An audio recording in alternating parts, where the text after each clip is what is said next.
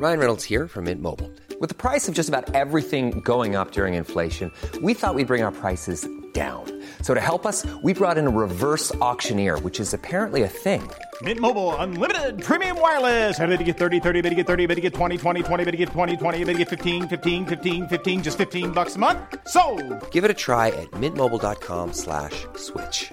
$45 upfront for three months plus taxes and fees. Promo for new customers for limited time. Unlimited more than 40 gigabytes per month. Slows. Full terms at mintmobile.com.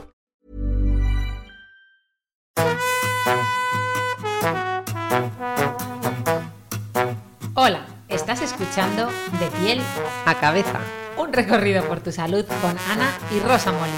porque sabemos que el conocimiento es la mejor medicina. Bueno, bueno, ya estamos aquí otra vez, otro viernes más. Hola Rosa, ¿cómo Hola, estás? Muy bien, lo hemos conseguido, ¿eh?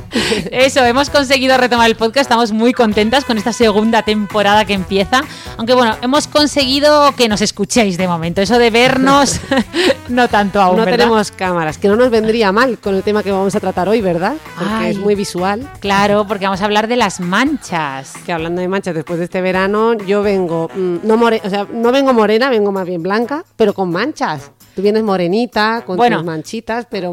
Bueno, yo, yo más bien vengo negra, porque venimos de un fin de semana, pero además no negra en el sentido dermatológico, sino negra en el sentido literal, bueno, de, más, más mental, porque venimos de una boda, una boda familiar en la que nuestros queridos familiares han aprovechado para darnos el feedback sobre el podcast, que muy agradecidas porque nos escuchen, pero aquí hubo una que salió muy bien parada y otra que no tanto. Bueno, bueno, según cómo se mire, ¿eh? Que Bueno, luego cuando empezaron a arreglar el tema salí peor que tú, pero No. dilo, dilo. Bueno, pues nos decían, la verdad es que el podcast está fenomenal, porque Rosa aporta esa sensatez, esa sabiduría, qué bien habla, cuánto se aprende con ella. Y tú, Ana, pues aportas la locura, la locatis. Mira, me iba a dar un infarto, ¿eh?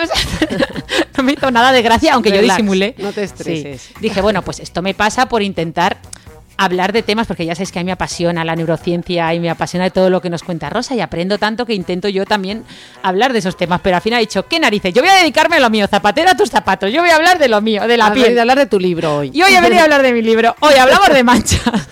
Bueno, bueno, no, no voy a profundizar, pero que sepáis que el debate luego, cuando intentaron corregir aquello, cuando vieron la cara que ponía mi hermana, allí la que no salió bien parada fui yo. Así que lo dejamos ahí. Vamos a zapatero a tus zapatos. Y venga, ¿por dónde empezamos, Ana? Vamos a hablar de manchas. eh, que es un buen Pues, momento. pues sí, vamos a hablar de manchas, pero va- voy a empezar haciéndote una pregunta eh, que dirás, ¿pero qué tiene esto que ver con las manchas? Pues tiene que ver. A ver, dime, ¿cuáles son los colores de la bandera de Alemania? Que soy muy pesada a mí con lo esto. de las preguntas improvisadas y que me dejes en ridículo, pero bueno. Hombre, es que esta la sé. es a lo que voy a intentar todo el rato. Solo esta, por favor. Rojo, negro y amarillo, ¿no? De verdad, te. Ostras, qué crack, tía. Yo lo hubiera pensado un Que poquito no, que más. no me preguntes más Ah. banderas, que es que me Ah. sé tres. Ah, bueno. Bueno, pues sí, muy bien. ¿Y por qué quiero hablar de este tema? Los que me hayáis escuchado ya lo sabréis, pero es que resulta que el tono final de nuestra piel es el equilibrio de tres colores, que son precisamente los tres colores de la bandera de Alemania: el rojo, el negro y el amarillo. Venga, pues ¿por cuál empezamos? Pues Vamos a por el rojo. Venga, por el rojo. El rojo, eh, obviamente, nuestra piel eh, tiene un componente de color rojo gracias a la hemoglobina, ¿no? De la sangre. Eh, por eso cuando tenemos anemia, todos estamos un poquito más blancos, ¿no?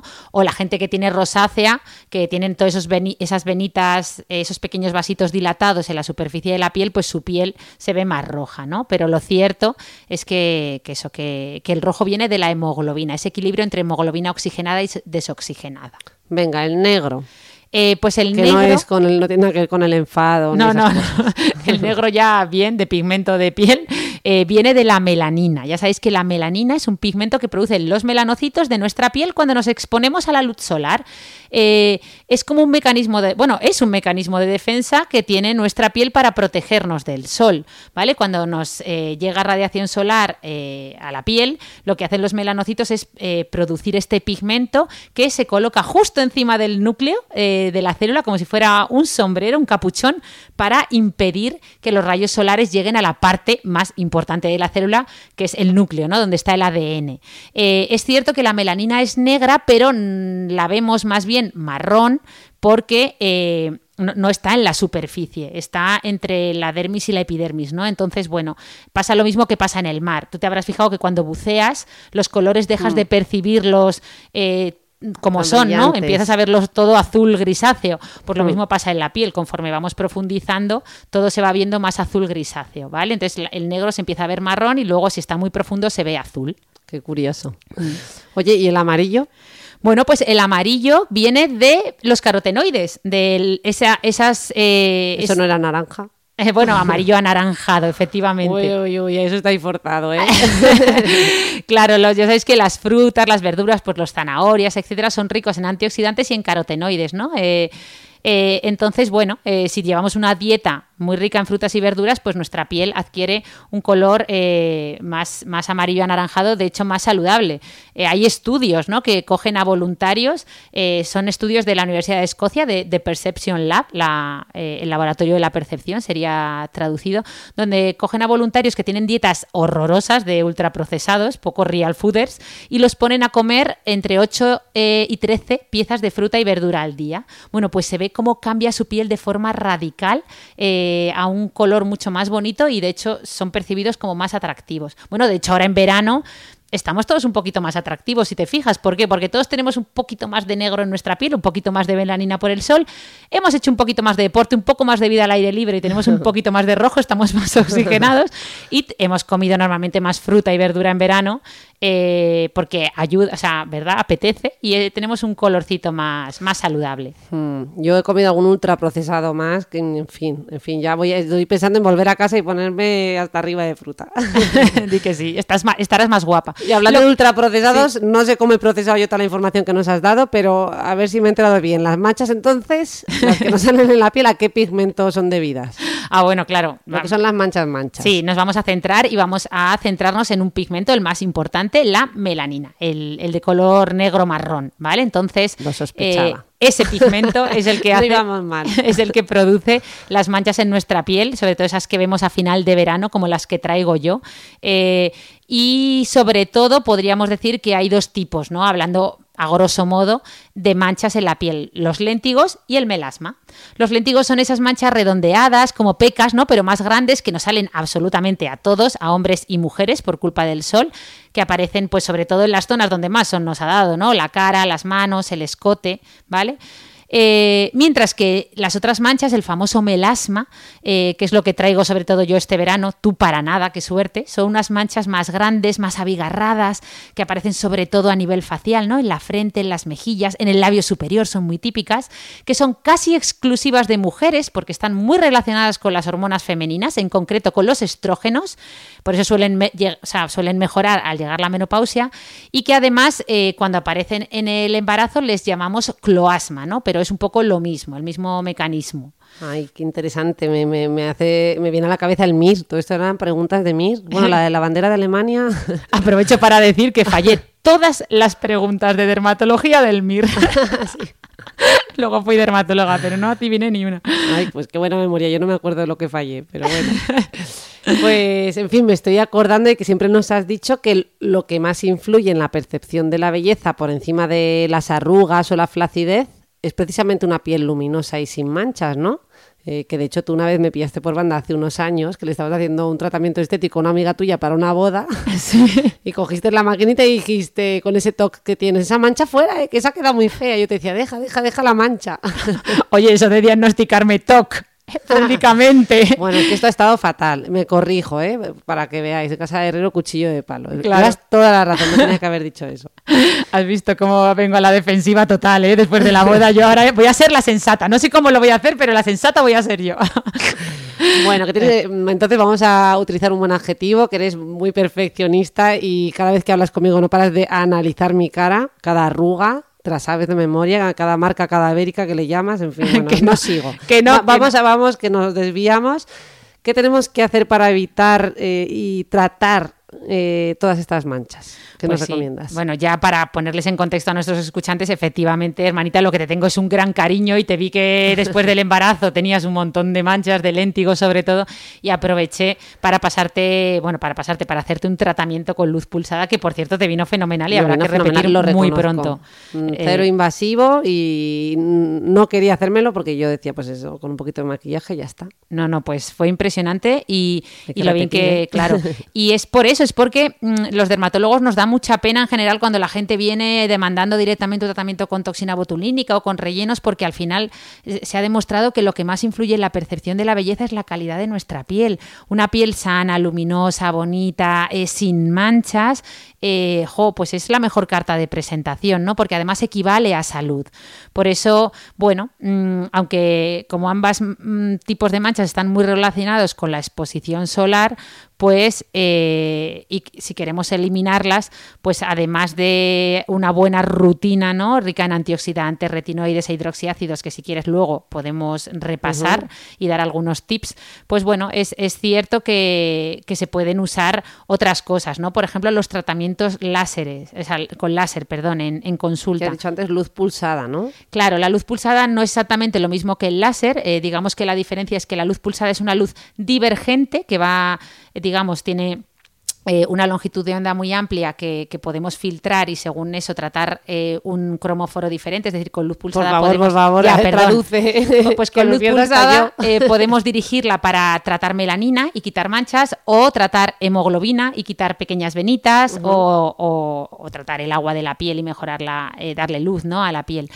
Eh, pero bueno, a lo que iba, que me voy por las ramas, es que láser y luz pulsada no es lo mismo. La los Ah, láseres normalmente son una luz convergente que sirven para tratar en concreto una cosa.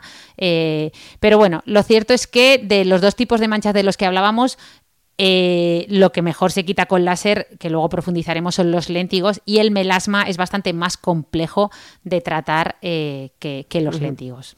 Y entonces eh, estoy pensando, como has mencionado el tema del embarazo, pero esas mujeres que, mm, que hayan desarrollado melasma por causas genéticas, eh, por tema de eso, de hormonas del embarazo o por anticonceptivos, como nos has explicado, ahí que, que nos puedes recomendar.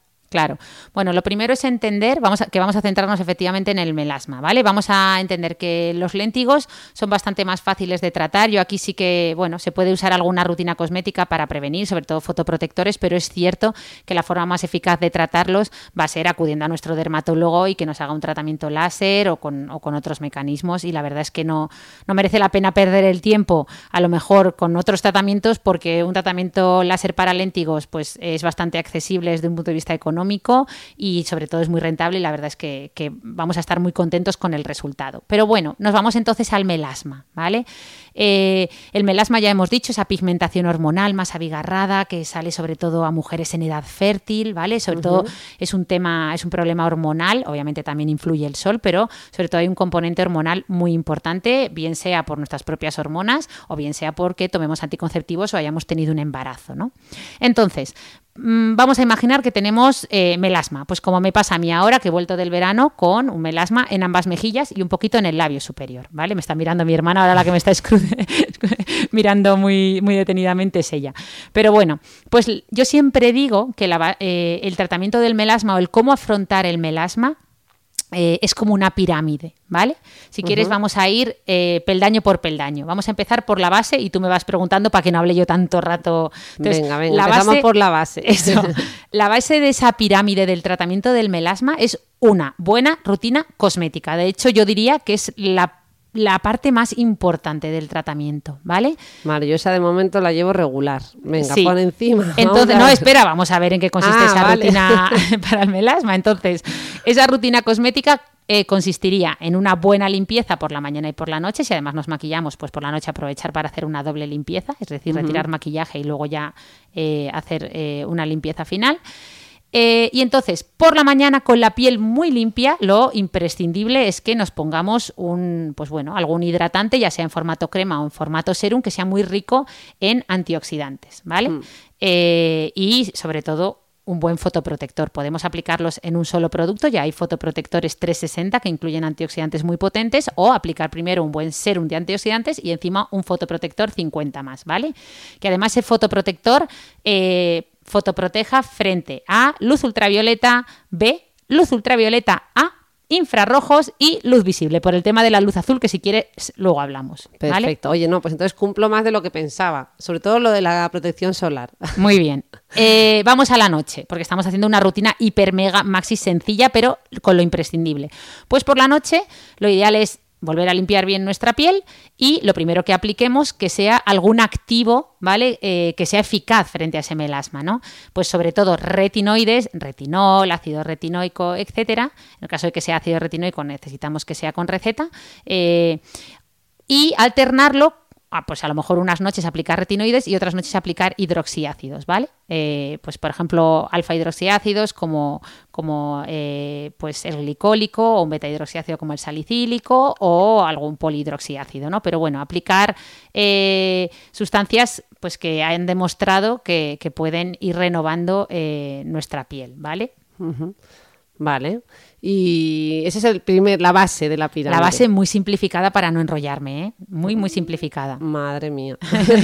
Porque ahí podríamos hablar de muchos más activos, el tranexámico, la niacinamida, el ácido acelaico, pero bueno, esos los, los voy a contar en el siguiente peldaño, ¿vale? Que Venga. sería, eh, el siguiente peldaño sería añadir a esa rutina algún cosmecéutico, ¿vale? El término cosmecéutico como tal eh, mm, se acuñó para referirse a una especie de mezcla de cosmético eh, y, y algo y producto farmacéutico, ¿vale? No está aceptado como tal, eh, pero bueno, mm, simboliza bien lo que quiero decir. Pues a lo mejor eh, aquí ya estoy hablando de cremas más feas, los botes ya no son tan bonitos, de esas que nos pre- pueden preparar, por ejemplo, en la farmacia, una fórmula magistral que nos receta nuestro dermatólogo, o cremas pues, eh, pues como ácido acelaico a altas concentraciones, etcétera. ¿no? Es decir, añadir, a- añadir principios activos específicos de melasma, que serían sobre todo ácido tranexámico, ácido acelaico, eh, hidroquinona, ¿vale? La hidroquinona hay que tener cuidado porque hay que usarla en periodos de 3 a 6 meses eh, sin pasarse, pero bueno, esa sería la idea, ¿no? Sobre esa rutina cosmética base que vamos a mantener toda nuestra vida, eh, tengamos melasma o no, pues Ever catch yourself eating the same flavorless dinner three days in a row? Dreaming of something better? Well, HelloFresh is your guilt-free dream come true, baby. It's me, Kiki Palmer. Let's wake up those taste buds with hot, juicy pecan-crusted chicken or garlic butter shrimp scampi. Mm. Hello Fresh. Stop dreaming of all the delicious possibilities and dig in at HelloFresh.com. Let's get this dinner party started. Hiring for your small business? If you're not looking for professionals on LinkedIn, you're looking in the wrong place. That's like looking for your car keys in a fish tank. LinkedIn helps you hire professionals you can't find anywhere else, even those who aren't actively searching for a new job but might be open to the perfect role. In a given month, over 70% of LinkedIn users don't even visit other leading job sites. So start looking in the right place. With LinkedIn, you can hire professionals like a professional. Post your free job on linkedin.com slash spoken today. añadir activos eh, en crema mm, más potentes, ¿no? O en fórmula magistral. Vale. Y el siguiente peldaño, ¿esto es como de menos invasivo a más invasivo o no? Sí, eh, y también de más efectivo, bueno, más efectivo a menos no, pero sí, mm, un poco sí, porque si el siguiente peldaño ya serían los tratamientos en consulta, ¿no? Eh, pues, por ejemplo, el láser, que obviamente no va a funcionar tan bien como, como en el caso de los léntigos, pero en algunos pacientes seleccionados y haciendo una prueba previa puede ser bastante eficaz. Los peeling, ¿vale? Los peeling químicos, sobre todo los peeling superficiales y los peeling medios, nos pueden ayudar si los hacemos en invierno eh, y ser un buen complemento de esa rutina que estábamos diciendo, ¿no? Eh, bueno, luego también microneedling y algún otro tratamiento que podemos hacer en consulta eh, para melasma. Pero bueno, ahí ya sería asesorados por nuestro profesional, por nuestro dermatólogo. Y no sé si nos queda la punta de la pirámide o nos queda algún paso más. Sí, en la punta de la pirámide están todos los tratamientos como más novedosos, ¿no? Eh, por ejemplo, uno de los más de los más novedosos es el ácido tranexámico oral, ¿vale? Que, que actúa, pues eso, a nivel de, claro, cuando hablamos de melasma, mm, hablamos de sobre todo de, de- pues nos imaginamos una pigmentación por, aum- por aumento de melanina, ¿no? Pero es cierto que mucha gente se olvida que ese melasma también tiene un componente vascular, es decir, el sol cuando nos da en exceso eh, hace que aumente la melanina, pero también es capaz de eh, dilatar pequeños vasitos en la superficie de la piel y aumenta la hemoglobina, ¿no? Entonces, eh, el ácido tranexámico lo que hace es actuar sobre ese componente vascular del melasma. Se puede tomar en ciclos cortos de forma oral, obviamente, eh, pues haciendo una buena historia clínica de, las pacientes que lo van a tomar, pero la verdad es que es muy efectivo y es una de las grandes novedades, sí. Sí, vale, sí. jope. He aprendido un montón de cosas que no tenía ni idea. Oye, retrocediendo un poco, porque has mencionado el tema de las pantallas y estoy segura, ¿no? De que eso tiene que tener un impacto en nuestra piel. No sé si también en el, no sé si en fotoenvejecimiento o a nivel de manchas. Ahí, ¿qué, qué nos puedes contar? Pues sí, hombre, lo primero, recomendar eh, nuestro primer episodio del podcast, que hablamos del abuso de, de pantallas, de tecnología, ¿verdad? Es verdad, es verdad. Enganchados a la tecnología se llama. Y aquí hablamos de, bueno, pues que los españoles pasamos una media de 11 horas al día delante de una pantalla, ¿vale? Y para la gran mayoría, pues mirar la pantalla del teléfono móvil es lo primero que hacen al despertar y lo último que hacen antes de dormir. De hecho, ya hablamos en algún podcast que la plataforma de educación digital que se llama Empantallados ha ideado un parking para móviles a la entrada de algunos edificios eh, para dejar los dispositivos electrónicos antes de entrar en casa y así pasar tiempo de calidad con la familia, ¿no? O haciendo otras cosas que no sea estar delante de una pantalla.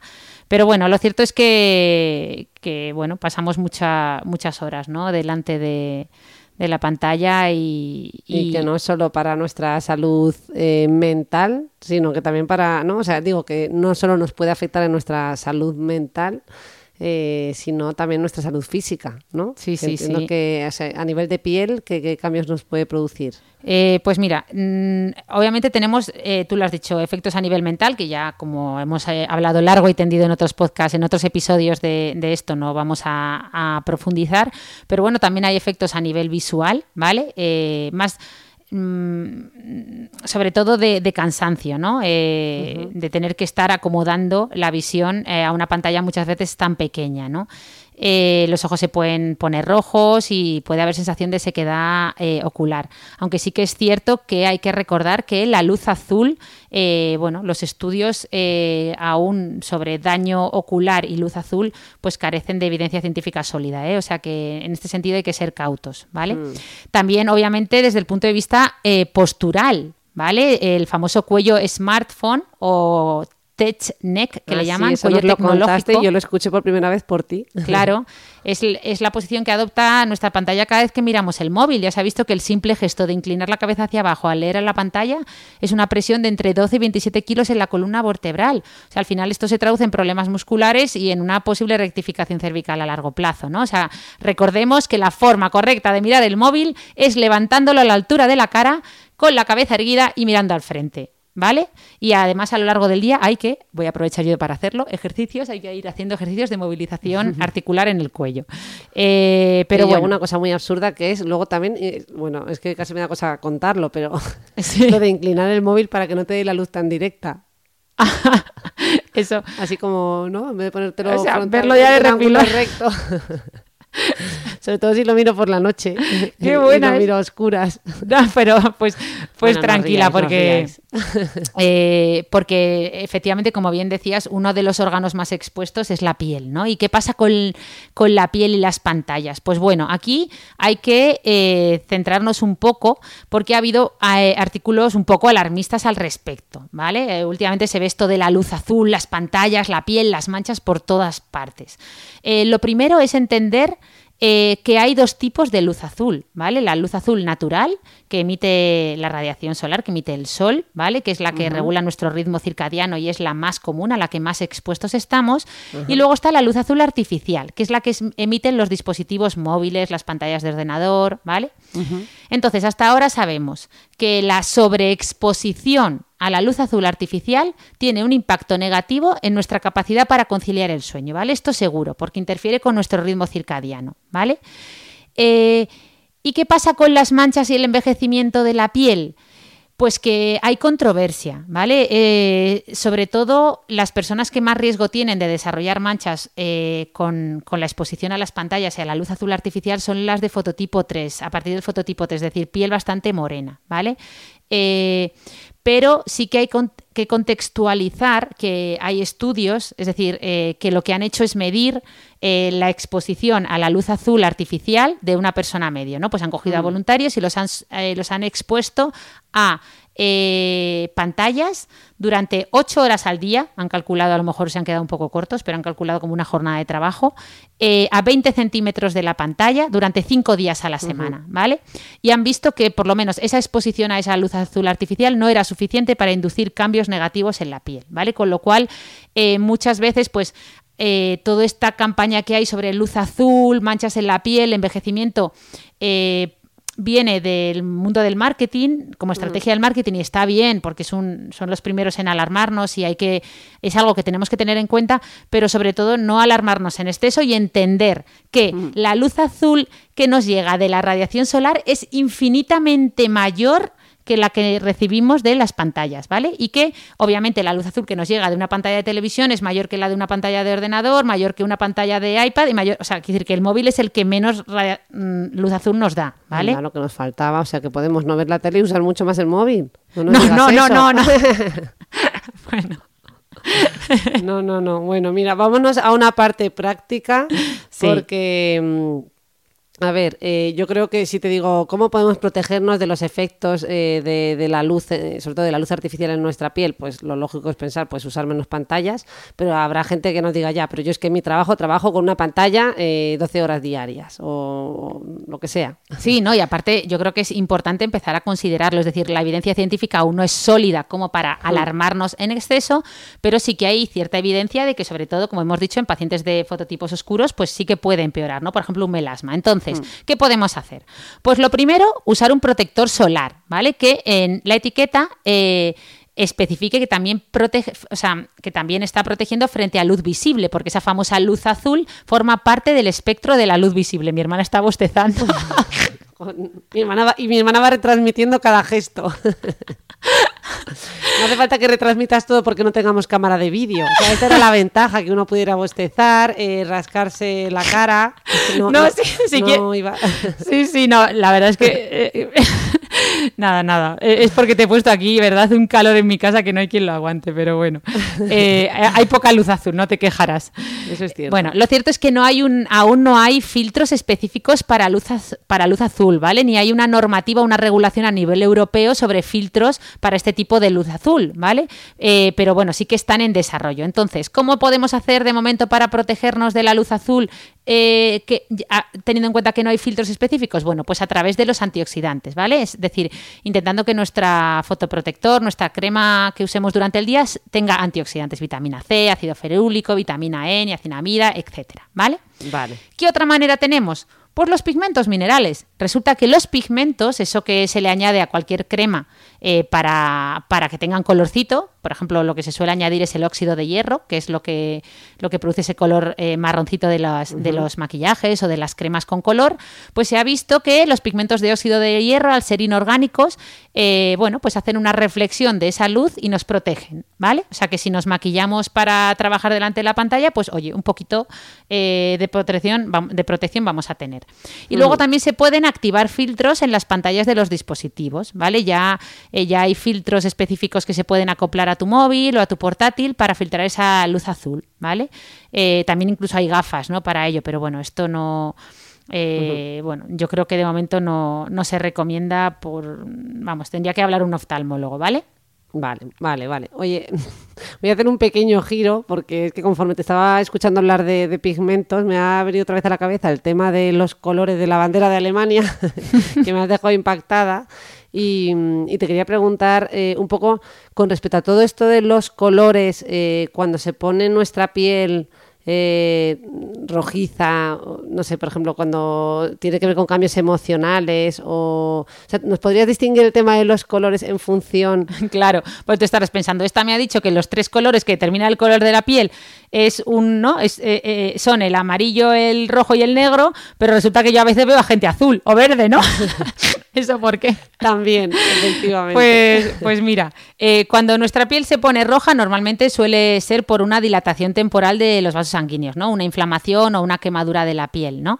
Eh, a veces incluso por el abuso de alcohol, eh, bueno, y cuando se pone blanca, es decir, mm, en las anemias, pues pasa lo contrario, ¿no? Eh, o cuando tenemos mucho frío, ¿no? Eh, Entonces eso sería en cuanto al rojo. El negro, pues ya lo, ya lo hemos dicho. Mm, sobre todo pues cuando nuestro cuerpo intenta defenderse del sol generando melanina, ¿no? Aunque bueno, hay otras causas en las que nuestra piel se puede poner oscura sin ser necesariamente por un exceso de melanina, también puede ser por acúmulo de hierro, ¿no? Como pasa en la hemocromatosis. Pero bueno, supongo que tú querías hablar de otros colores, ¿no? Por ejemplo, el azul. El azul, el, el amarillo, que también podemos entrar un poco más en él. Sí, pues mira, vamos con el azul. Eh, cuando, nuestra, eh, cuando nuestra piel, cuando alguien vemos que está muy azul, normalmente es porque hay una vasoconstricción muy potente, ¿no? Hay una mala o hay una mala oxigenación de la sangre, ¿no? Pues por ejemplo, eh, con el frío, ¿no? Con la cianosis, esa famosa cianosis del mal de altura de los, montañis- de los montañeros, pues eh, lo que pasa es eso, que la sangre está yendo muy lenta eh, y además eh, porque hay una vasoconstricción generalizada por el frío. También se puede producir por algunos fármacos, ¿no? Que, por ejemplo, los que contenían plata, que ya no, hoy en día ya no, pero esto daba un- una coloración azul a la piel. Y en realidad a veces es azul, incluso verdoso también, ¿no? ¿O no? Bueno, O- el verde, cuando nuestra piel se pone verde, la verdad es que ver a alguien verde es poco frecuente. Eh, hay algunos autores que lo relacionan con el tabaco, pero es cierto que no hay una evidencia científica sólida. Eh, también hay gente que dice que tu piel se puede ver un poco cetrina o verdosa cuando haces un, cuando utilizas muchos cosméticos sin fundamento, ¿no? Lo que hay gente que llama piel asfixiada de cosméticos, piel asfíctica, aunque esto tampoco tiene una base científica sólida, o sea que, que de momento el verde es un poco incógnita. Vale, yo es que lo he Pero visto en bueno. mis hijos últimamente, que alguna vez se pone la mayor azul, una crisis de esta de llanto y, casi es que roza el verde. Sí, bueno, a veces sí que observamos tonos verdoso amarillentos, ¿verdad? Que esto sí que tiene mucho que ver. Ya hemos dicho que los carotenoides eh, son los que provocan sobre todo ese pigmento amarillo en la piel en condiciones normales, pero a veces en condiciones patológicas, como dice la canción muy bien, la sabiduría popular, la canción de Juan Luis Guerra, me sube la bilirrubina, pues es cierto que si te sube la bilirrubina en, en enfermedades hepáticas o pancreáticas, pues se produce lo que llamamos una ictericia y nuestra piel se pone realmente amarillento verdosa, ¿vale? Eh, o si nos pasamos tomando eh, eh, frutas y verduras o nos pasamos tomando suplementos alimenticios, ¿no? Lo que se llama una carotinemia por exceso de, carotenos. Pero bueno, lo, más importante es volver a, a que, a que bueno, que, que si no hemos hecho una buena prevención de esas manchas, pues podemos hacer ahora un buen tratamiento mano a mano con nuestro dermatólogo y siguiendo un poco las pautas de las que hemos hablado hoy, ¿no? Me parece estupendo. Yo me voy a poner las pilas hoy mismo. Esto- este podcast tiene efecto instantáneo en las podcasters. ¿Y qué vas a hacer? ¿Qué vas a hacer? Comparte con nosotros. Yo ya estaba pensando en irme al supermercado, comprarme zumo natural, unas frambuesitas. Muy bien, muy bien. eh, porque es que últimamente, con esto de dormir poco e ir con prisas, pues uno hace esto de mm, ultraprocesados. ¿no? No, no, no, no, ultraprocesados no. Ultraprocesados no. caigo, desde que soy madre me cuesta un poquito más, pero lo ves, las cosas hay que recordárselas, hay Claro. que al presente. Así que tomamos nota de todo. Nos ha encantado tu libro, Ana. nada, nada, tomad nota, efectivamente, empezar a comer sano, empezad a llevar una buena rutina cosmética, acudir a vuestro dermatólogo que os ve esas manchitas para ver qué tipo de mancha es y cómo tratarla. Eh, no os preocupéis si tenéis melasma, porque oye, como podéis ver si me veis por redes, yo también tengo melasma y esto es una, esto es una, ¿cómo se dice? Una, una batalla a largo plazo, vamos, que hay que, hay que, es una carrera de fondo, ¿vale? Sí, que a veces Y- se despista uno, como dices tú, y chas. El melasma a tu lado. es difícil de eliminar, pero definitivamente, pero se puede mantener tan a raya que ni se note que lo tenéis. Así que, que os animo a, a que escuchéis el podcast, que lo compartáis si os ha gustado. Nos vemos muy pronto para hablar de algún tema tuyo, que yo ya he demostrado que no estoy tan loca, ¿no? Hablamos de tu libro y del mío. Y los que, mira, a lo mejor hoy acabamos con un libro de verdad cada una. Eso, ¿quién, sabe? ¿Quién sabe? Bueno, pues un abrazo gigante a todos. Nos vemos muy prontito. Efectivamente. ¡Hasta adiós.